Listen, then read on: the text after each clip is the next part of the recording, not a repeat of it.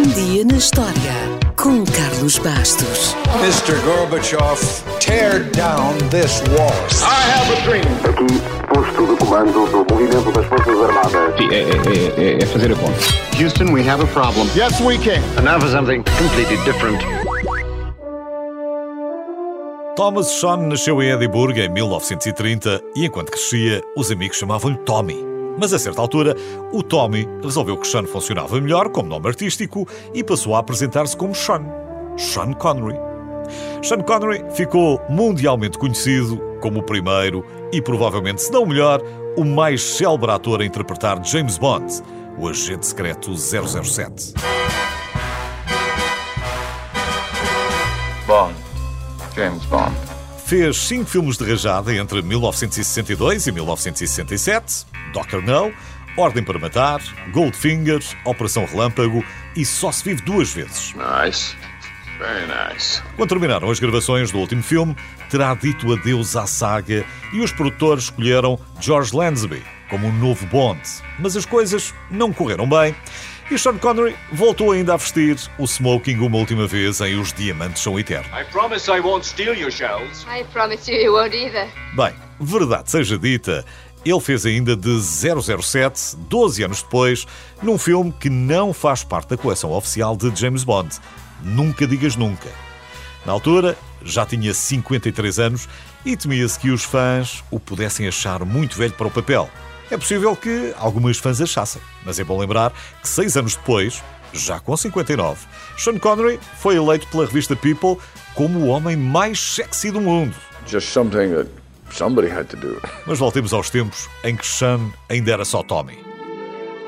O pai era católico, a mãe protestante e Connery começou a ganhar a vida a distribuir leite em Edimburgo. Depois, serviu na Marinha, onde fez aos 16 anos uma tatuagem que dizia Escócia para sempre.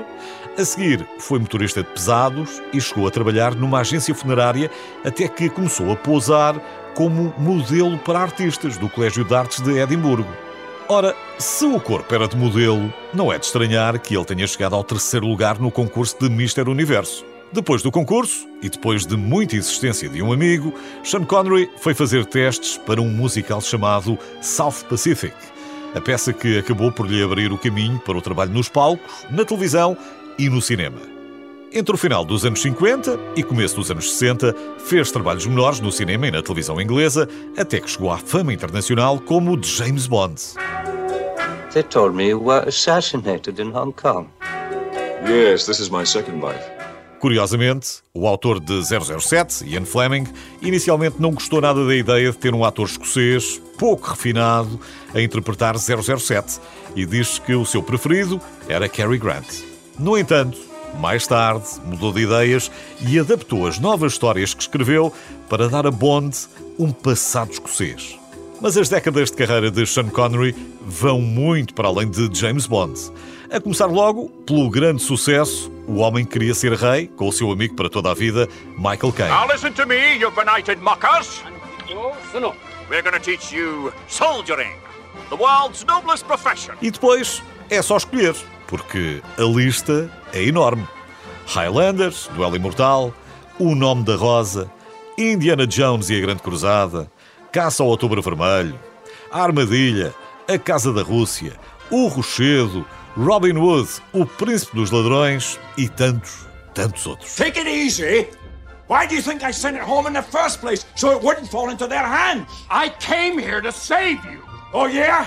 And who's to come to save you, Junior? O reconhecimento pela sua carreira veio em 1987, quando recebeu o Oscar de melhor ator secundário no filme Os Intocáveis, com Kevin Costner e Robert De Niro. Merecia mais? Provavelmente merecia.